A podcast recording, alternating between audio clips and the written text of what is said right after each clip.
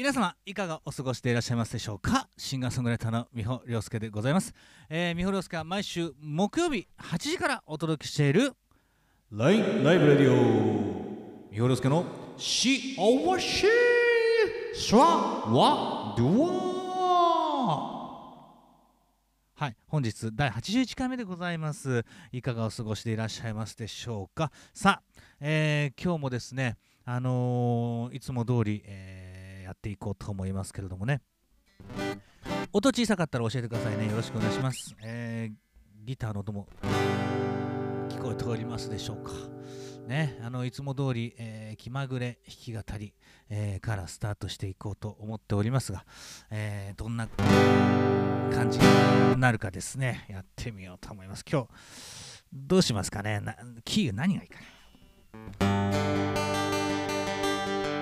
いつもの G でいきましょうか。ね。なんか静かなバラードもいいよね。ね。そうしようか。じゃあちょっとね、ピックなんかはめてみちゃったりしてですね、えー やってみとみようと思います。ね春になってきましたからね。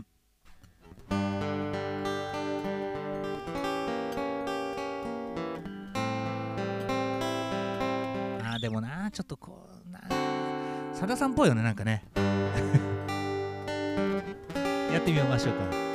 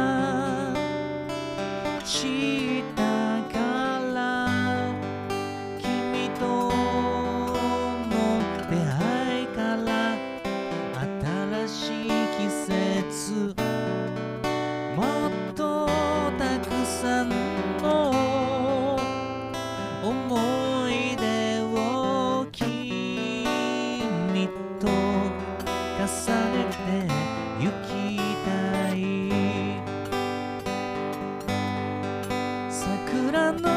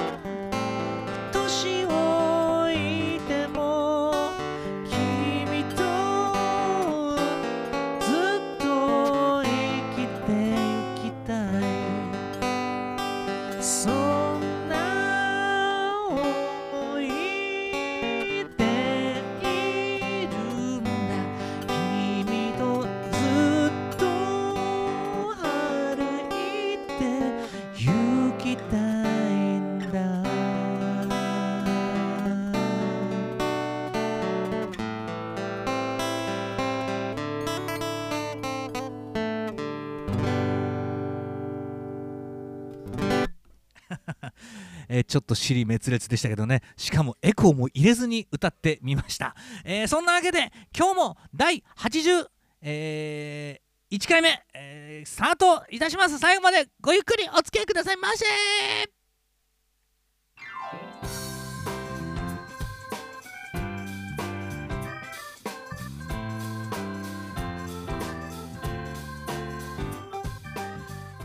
改めましてこんばんは。皆様いかがお過ごしでしょうか。みほりょうすけでございます。みほりょうすけは毎週木曜日8時からお届けしている LINE ライブレディオみほりょうすけの幸せさらだ。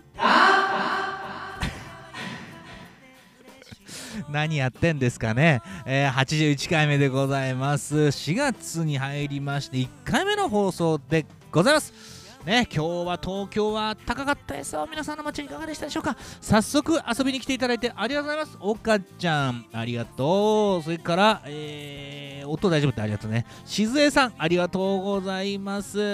あつこさん、ありがとうございます。えー、ようこさん、ありがとうございます。本当に皆さんね、えーコメントどんどんいただいて、えーご参加いただきたいと思いますけれども、えーこの番組、えーおご来お聞きいただいているあなたが作る番組でございますからね、えーメールお待ちしております。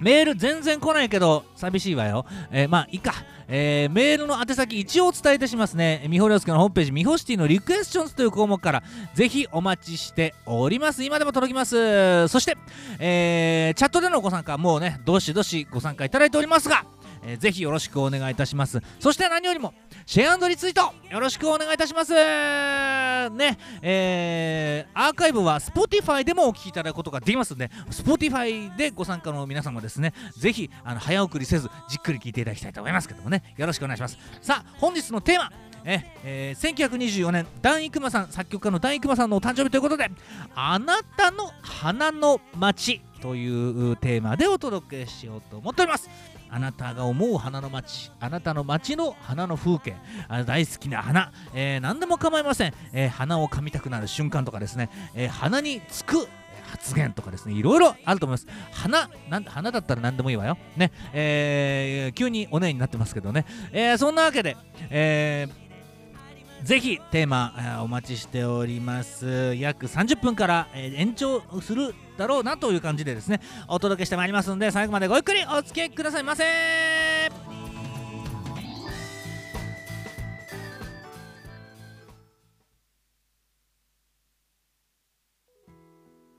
さあ改めてスタートいたしました。ありがとうございます、えー早速花のに関する話が来ております。あつこさんから鼻水が止まりません。あそう花粉症ですか。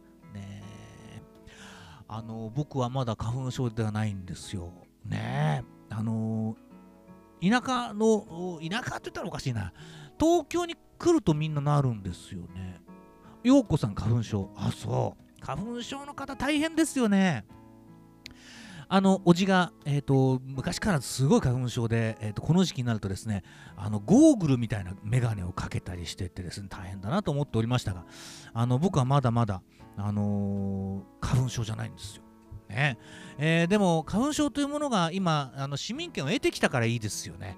昔はなんかそうでもねなんか全然そういう感じでもなかったですけどもね。なんだ気合が入ってねえなみたいな、えー言い方をされたこともありますけれどもですね。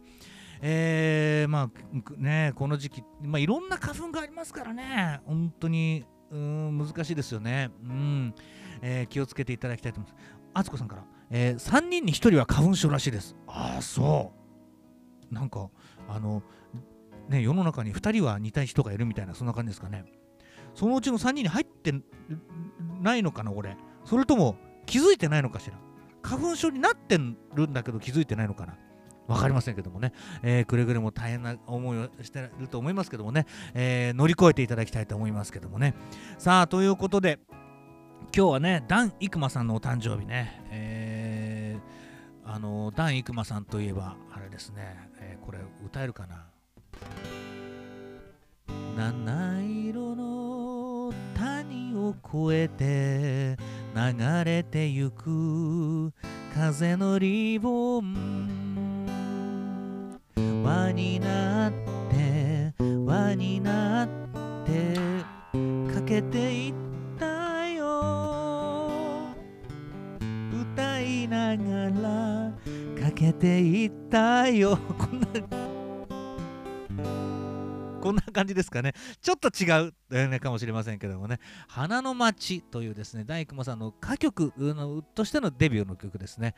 これ、音楽、ね、学校の授業で覚えさせられましてですね、あの作曲者、作詞者名を覚えなさいって言われてですね、僕はあの、エマ翔子さんという方が作詞の方なんで、覚えましょうこダン・イクマというですね、あのー自分で発明したんです。これでもう僕はこのダン・イクマさんね、しかしですね、ダン・イクマって皆さんね、調べてみてください。あのダンをかけずに罰をもらった気がしますね。えーそんな思い出のダン・イクマさんの花の街ですけどもね、皆様にとっての花の街どうでしょうかね。えー、岡ちゃんから花粉症の話ですね。花粉症デビューは昔東京に出張に行ってからでした。あそう、そういうこともあるんだね。えー、なんかやっぱり地域によって違うのかしら？もしくはアスファルトあの土が少ないところだとこの跳ね返っちゃうんですかね。吸収するものがないからっていうことなんでしょうかね。えー、分かりませんけどもなんか分かる方がいたらぜひ教えていただきたいと思います。さあ、えーまずは、えー明日役立つかもしれない豆知識4月8日の話をしようと思います。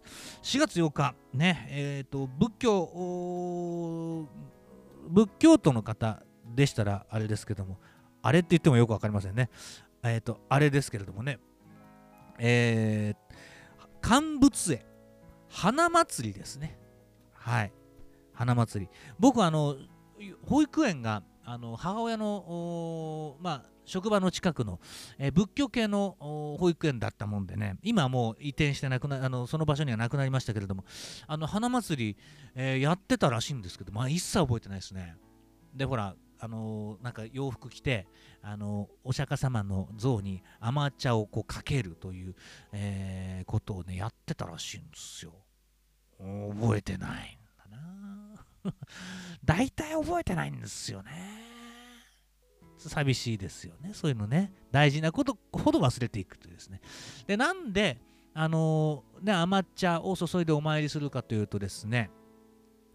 あのーまあ釈迦お釈迦様のお誕生日ということでお祝いするんですけどもあの釈迦がの誕生の時9つの竜が天から、えー正常の水を注ぎ産湯を使わせた。というですね伝説に、えー由来するということらしいですね本当に、えーなんかすごいですね、えーうん、なんか、まあ、まあ、そんなもんですよ。うん、甘茶、甘茶ってどういうもんなんですかね。あんま飲んだことないですけど。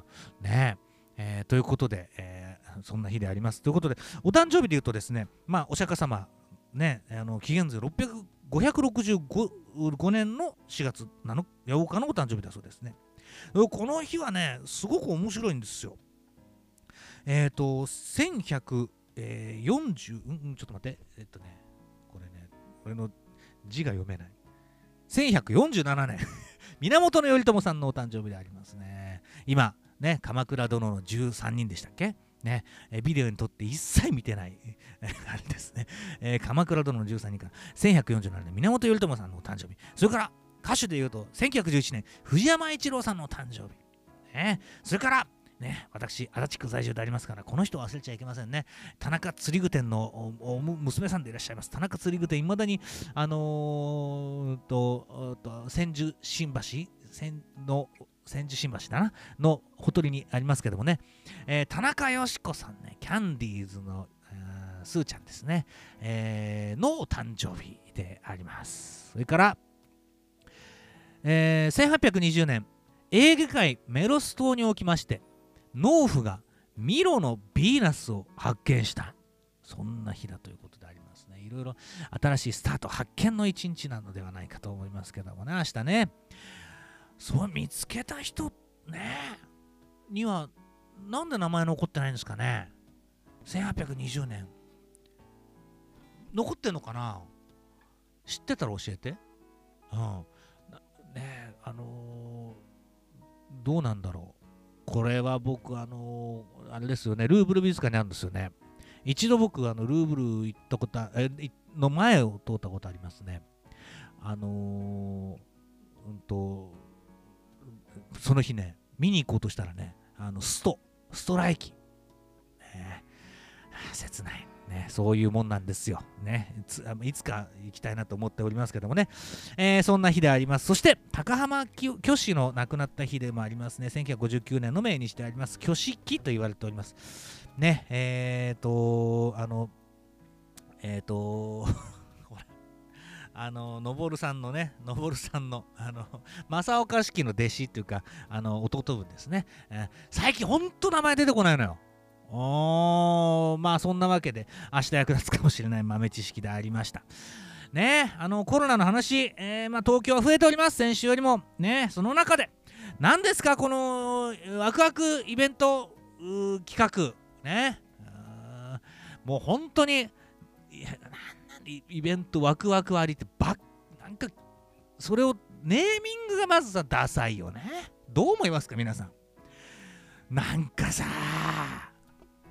じゃあさそこまでやるんだったらあの NHK のワクワクさんをキャラクターに出せよって話ですよね。ワクワクさん僕らも楽しいことやりましょうよってあのこう人形が言うやつね。えいいね。やろうよあれ、ゴンタくんだけ違うね。なんだっけな。忘れちゃったけどもね。そこまでやってほしいですよね。本当にふざけた話ですよ。そんな中でオミクロン株の EX、XE 株 ?XE 株というのが新しいのが出てきてるそうなんでね。なんか栄養ドリンクじゃねえんだからさ。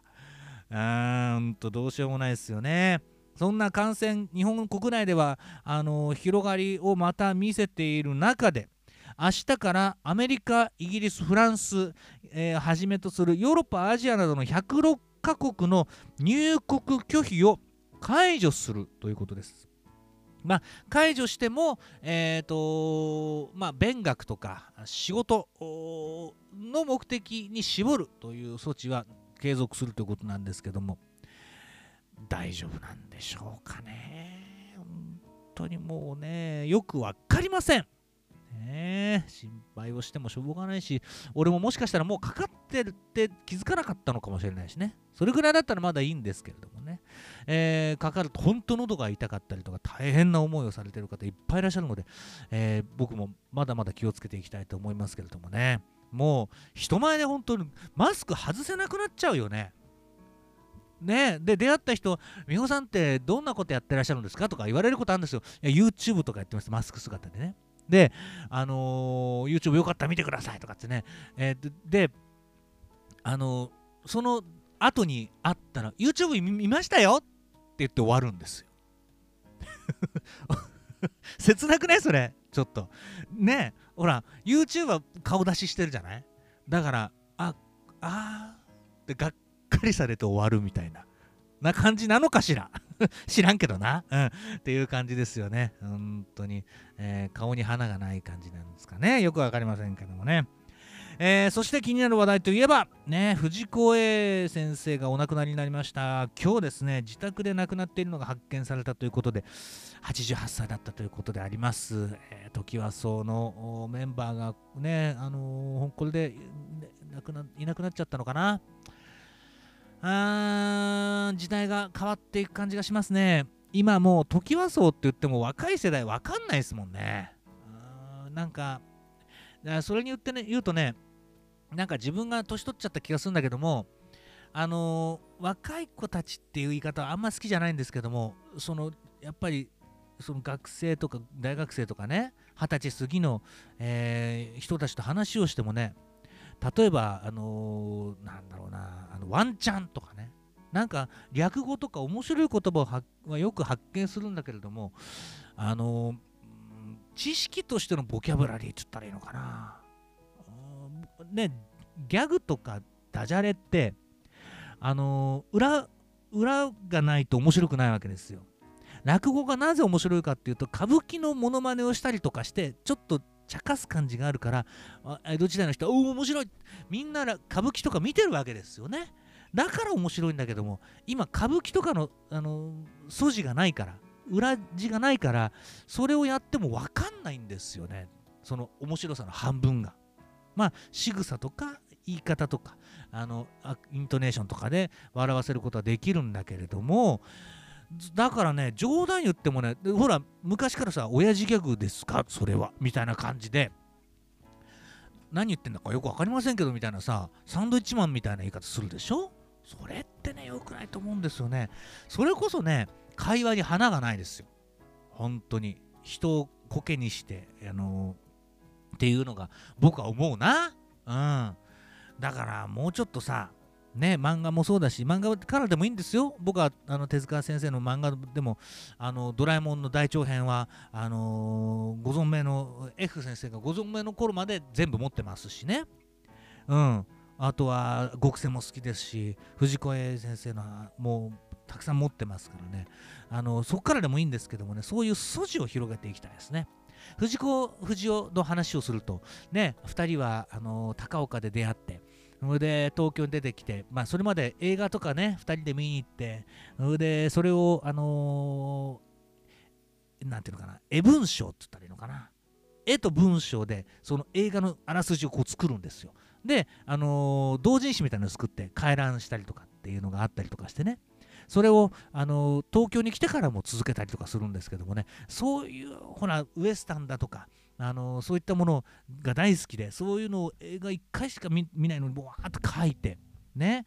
あのみんなで話し合うみたいなそういう素地があるからこそあのそさらにこう発展できるわけですよね。うんだからあのそういうなんていうのかなあの大事だと僕は思うな。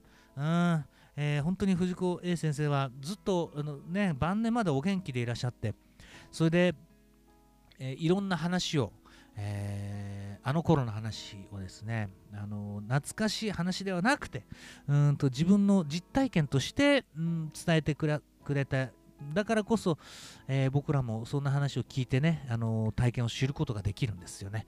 本当に、えー、素晴らしい作品を残して、えー、僕らにいろんなことを教えてくれた、え偉大な方だったなと改めて思います。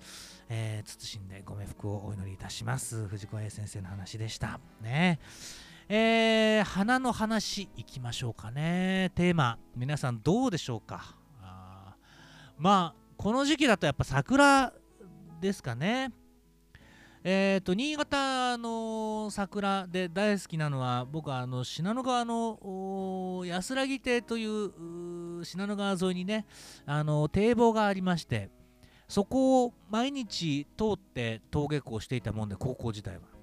そこの桜はやっぱり格別ですね。で、今、バックミュージックで流れてますけど、あの桜の頃っていう歌はねその新潟の桜をイメージして作ったんですよね。うんあとは花っていうとなんだろうな。あの花の名前がパッと出てくる人いらっしゃるじゃないですか。あのああいう人すごいですよね。うん皆さん分かりますか？花の名前。ねえ。僕はあのそういう風になりたいなと思いながらあのなかなか、ね、なする余裕がない気持ち的な余裕もない、え、知識的な余裕もなかったりするんですけどもね。岡ちゃんから花の話やはり錦帯橋の桜は素晴らしいですね。あそう。そうなの。あ見に行きたいわ。あのー、桜の話をするとねほんと桜って見れば美しいんだけれども写真に撮るとなるとすごく難しい話で花花ですよね。そう思いません？写真撮ったことあります？皆さん。で、どうにか切り取ろうと思うんだけども、切り取れないの、そのほん美しさを。うん、どう言ったらいいかな？近づきすぎると、あの、うんと、なんていうのかな、ぼやけてしまうし、遠すぎても画角が決まらないし。ねなんか、あのアイドルみたいだよね。うん。憧れの人みたいな感じでさ近づきすぎもできないし。遠すぎるも寂しいしみたいなね。うんそういうのがありますね。ただあの人間の目ってほんとすごいなと思うのはあの耳もそうですけどもあの自分の都合のいいものを切り取ることができるんですよ目の中だったら。耳もそうですよね。うん。えー、だからねあのやっぱ大事にしなきゃいけないですね。あつこさんから。錦帯橋ツアー春と秋年2回開催希望します。いいね。本当に行きたい。で武蔵と小次郎のあのソフトクリーム対決したいね。岡ちゃんとあの YouTube 見てください。岡ちゃんと食べたあのあゆソフトの衝撃。めちゃくちゃ魚臭かったもんねあれね。そうそういうのとかね。あと白蛇でしょ？いいよね、えー、あのー、本当に、えー、佐田さんがあのー、うん新しい歌をキーウから遠く離れてっていう歌をですねこの間テレビで歌ってらっしゃいました。それ見ましたけれども。あの花というのは本当にどう言ったらいいのかな？あの命のあの写しみたいなねあの希望を映すもののような気がしますね。えー、このエマ翔子さんの「花の町」という歌も戦後の復興の祈りを込めて、えー、作られたというふうに伺っております。ねえー、花が咲くというのはあの僕らに本当に何て言うのかな安らぎと力を与えてくれるような気がしますね。街中でも、あの花が咲いているだけでなんか笑顔になったりとかねちょっと心が軽くなったりしますよね、えー、東京はそんな中で、あのー、神宮周辺の木を100年かけて作り上げた森をですね再開発で切り倒してですねあそこに何か建設物を作ろうとしていますおかしな世の中になったなと思いますそれがあの、話が裏で裏で進んでいてですねなんかうーんおかしなことになってるなと思いますね、うん。どうにかできないのかね、そういうアホな政治の。うんだって、それこそさ、税金で、なんかあの、ね、今、給付金を出したら、あのー、若い世代にそれをつけを払わせる気かとかって言ってる人はさ、森を壊したらさ、若い人は、あの、それどうする、ね、なくしたらさ環境破壊したまんま渡すわけだからさそういうものこそ守らなきゃいけないと俺は思うんだけどね。えーと桜に関して岡ちゃんから今年花見に家内と錦帯橋に行った時も武蔵小次郎ソフトクリーム対決しました。結果は YouTube と同じでした。そう。ね。YouTube 見ていただきたいなと思います。えー、ということで、えー、今日は花について話をいろいろしております。後半もぜひお楽しみください。もうなんか30分番組じゃもうないね。え後半は、えー、いろいろ弾き語りやっちゃおうかなと思います。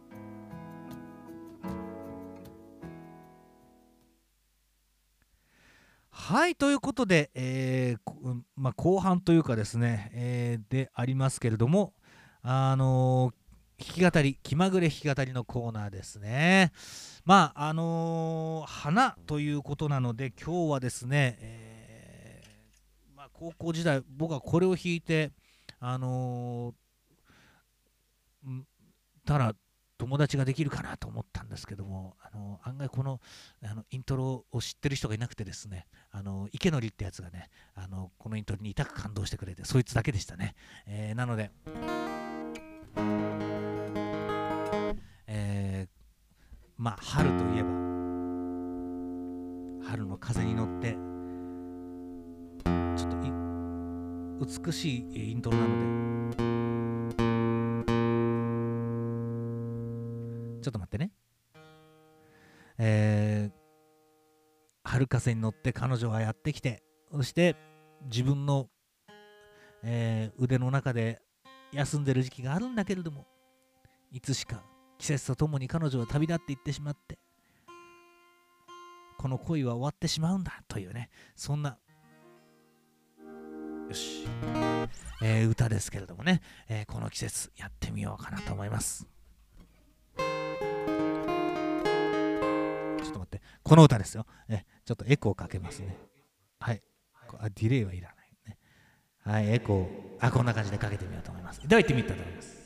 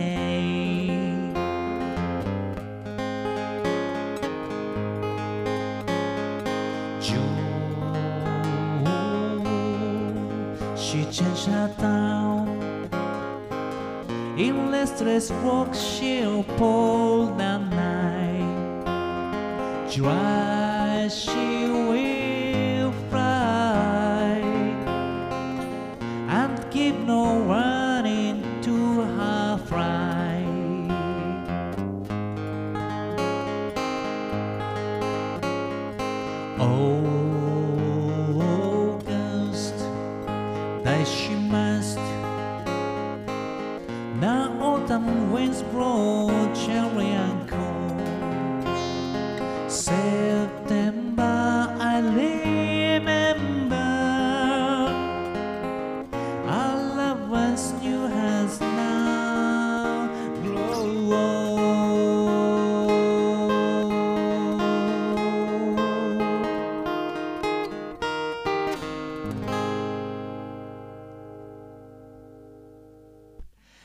月になれば彼女。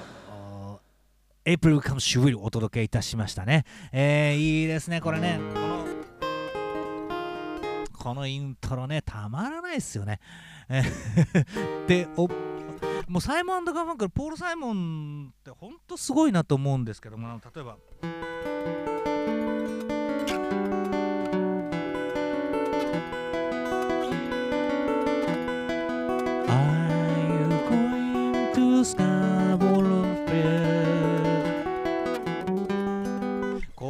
のとかですね本当にポール・サイモンのあの印象的なあのイントロ。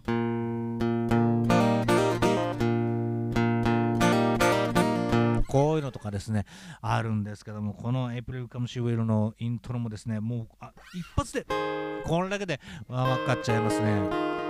いいですね。ねあの英語の歌ということでいうと「カムカムエヴリバディ」がもう間もなく、えー終演を迎えますけども明日ね最終回ですけども本当に森山良子さん足早いね。岡山知ってらっしゃる方あの2日前のもあの涼子さんのあの逃げ方えー、この2分半ぐらいの間にだってさえ？日向が追いつけないぐらいめっちゃ走ってるわけでしょ。日向押そうと思ったもん。表町通りあのほらあそこのねあのなんていうの迎賓館みたいなとこから表町通り走ってさそっからあのー開公園まで行くわけでしょ。いやいやいやいやそれさちょっと俺でもきついよあれ。しかも止まらずに走ってさね皆さん知ってる人がいたらほんとすごいっすあれ。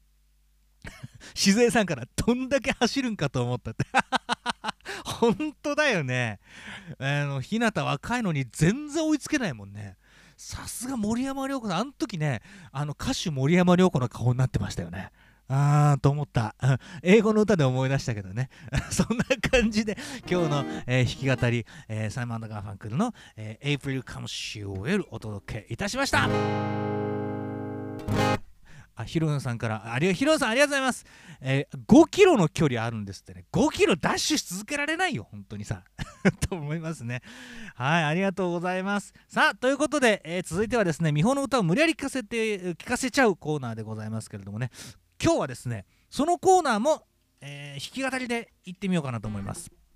はい、えーそろそろこの歌はあのえっと、レコーディングしてないのでねなかなかあの音源がないんですけども、えー、この時期に歌よく歌うというかですね、あのー、歌う歌なんですけれども。今日最近ライブがないしねあの夏にツアーに行くところはこの歌なかなか聴いていただく機会がないので今日はあの弾き語りで聴いていただこうかなと思います「春よ来い」という歌をね聴いていただくんですけども。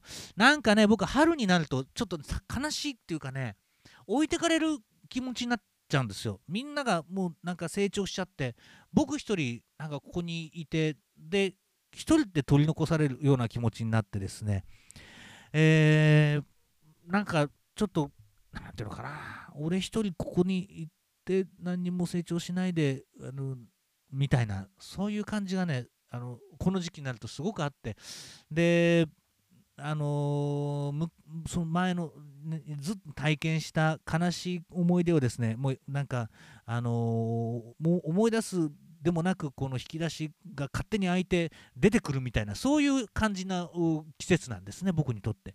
だからちょっとねあのおセンチになっちゃってる今日この頃でもあったりする。おセンチって今言わねえか。ね。ですけどもね。えそんな感じが出てるかなと思う感じですね。あのえっとイメージで言うとねクラムボンっていうバンドがあるんですよ。そのねちょっと浮遊感っていうのかな。がを目指して作った歌でもあるんですけどもその歌を今日は、えーと、フルサイズで聴いていただこうと思います「春よ来い」という歌を聴いていただきます。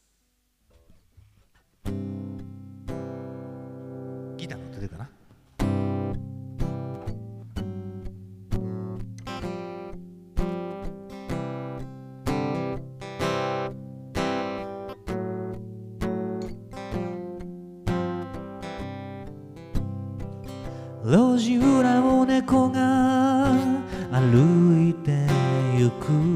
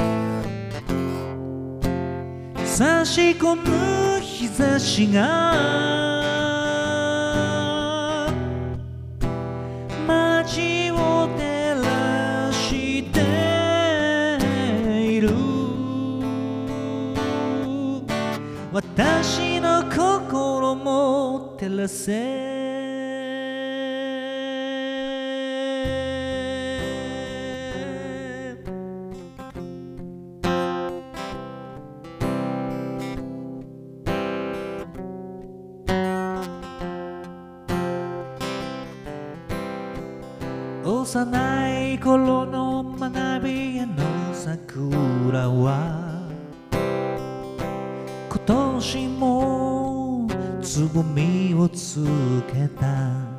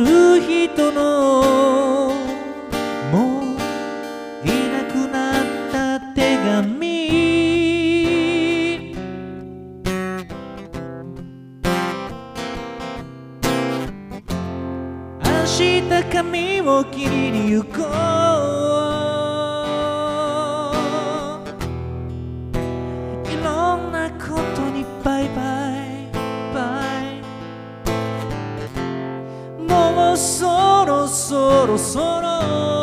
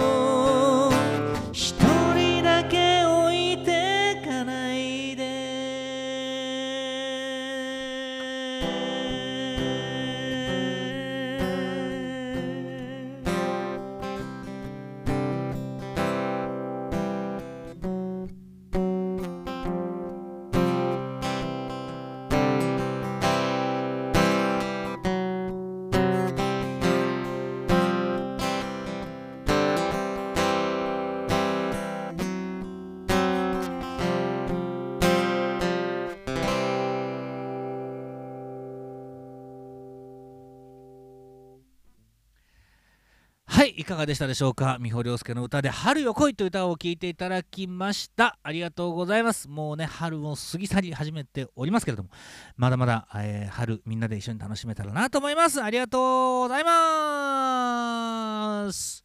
ということで、えー、美穂の歌を無理やり聞かせて聞かせちゃうコーナーでした。イエイ。さああおかげさまでですね、えー第81回目もお別れの時間でございます。ありがとうございます。まず来週のお話をしましょうかね。来週はですね、4月の14日、えーフレンドリーデーということになります。良いよ、えーということでですね、友達って良いよねという語呂合わせだそうなんで、来週のテーマは友達。えー、おま忘れられない友達。今でも付き合いがある友達。うん何十年と付き合ってる友達。それからあーまあいろんな友達がいると思います、えー友達に関するエトセトラをぜひお聞かせください。メールの宛先みほりょうすけのホームページみほシティのリクエスチョンズという項目からですね。どしどし24時間365日お待ちしておりますのでよろしくお願いします。そしてこの放送アーカイブではですね Spotify、えー LINE ライブライブ LINE ライブラジオでも聞けますけどもあのー Spotify でも今聞くことができますのでぜひ、えーチャンネル登録していただいてですねお聞きいただきたいと思います。ねえっ、と明日ライブはですね明日宮内家ですね、えーで直塚光弘さんとのツーマンライブとなっております。そして来週金曜日は、えー15日ですねはあ四谷じゃない代々木バーバラえーといううライブハウスでえー出演させていただきます。こちら、あの YouTube の配信もありますしね、えっ、と、あの、なんかね、絵はがきを買っポストカード投げ銭みたいなのをね、あのもあるのでね、ぜひあの楽しんでやっていただきたいと思いますね。ぜひご覧いただきたいと思います。YouTube 自体はタダで見れますので、ぜひよろしくお願いします。えーそして、えー、と4月の23日はですね、えー今のところ三軒茶屋で歌わせていただく予定になっております路上ですねそして4月の28日連休の前の日はですね赤坂カンティーナでのライブとなっておりますぜひ皆さんあのーなんかねあの美穂に会いたい人があんまりいないんだね。もしくは感染が怖いんだな、うん、ということにしとこう、うんあのーなかなかね日々忙しくてお会いできるのもライブに来ていただかないとお会いできないと思うのでぜひあの遊びに来ていただきたいと思います。ねあのーまあ毎日自分の、あのー能力と葛藤しながらですねえー生きております。ね。あの渡辺俊之さんというね作曲家の方とあののあの半生をあのインスタライブでね今あのーやっておりますけれどもねそれを聞いたりするとねやっぱり売れてる人は昔からその売れる前からすごいんだと思うとですねああ俺なんか全然太刀打ちでできないなという思いがあったりとかでもこっからでもあの一つ一つ努力して頑張らなきゃなというね思いがあったりして、えー、また一から頑張ろうという思いで今やっております、えー、ということで春始まったばかり新学期も始まりました。新年度も始まりました。フレッシュな気持ちで、えーと、フレッシュな喜びで街が、あのにぎわっておりますんでね。引き続き感染症対策をしながらえー、新しいスタートみんなで切ろうじゃありませんか？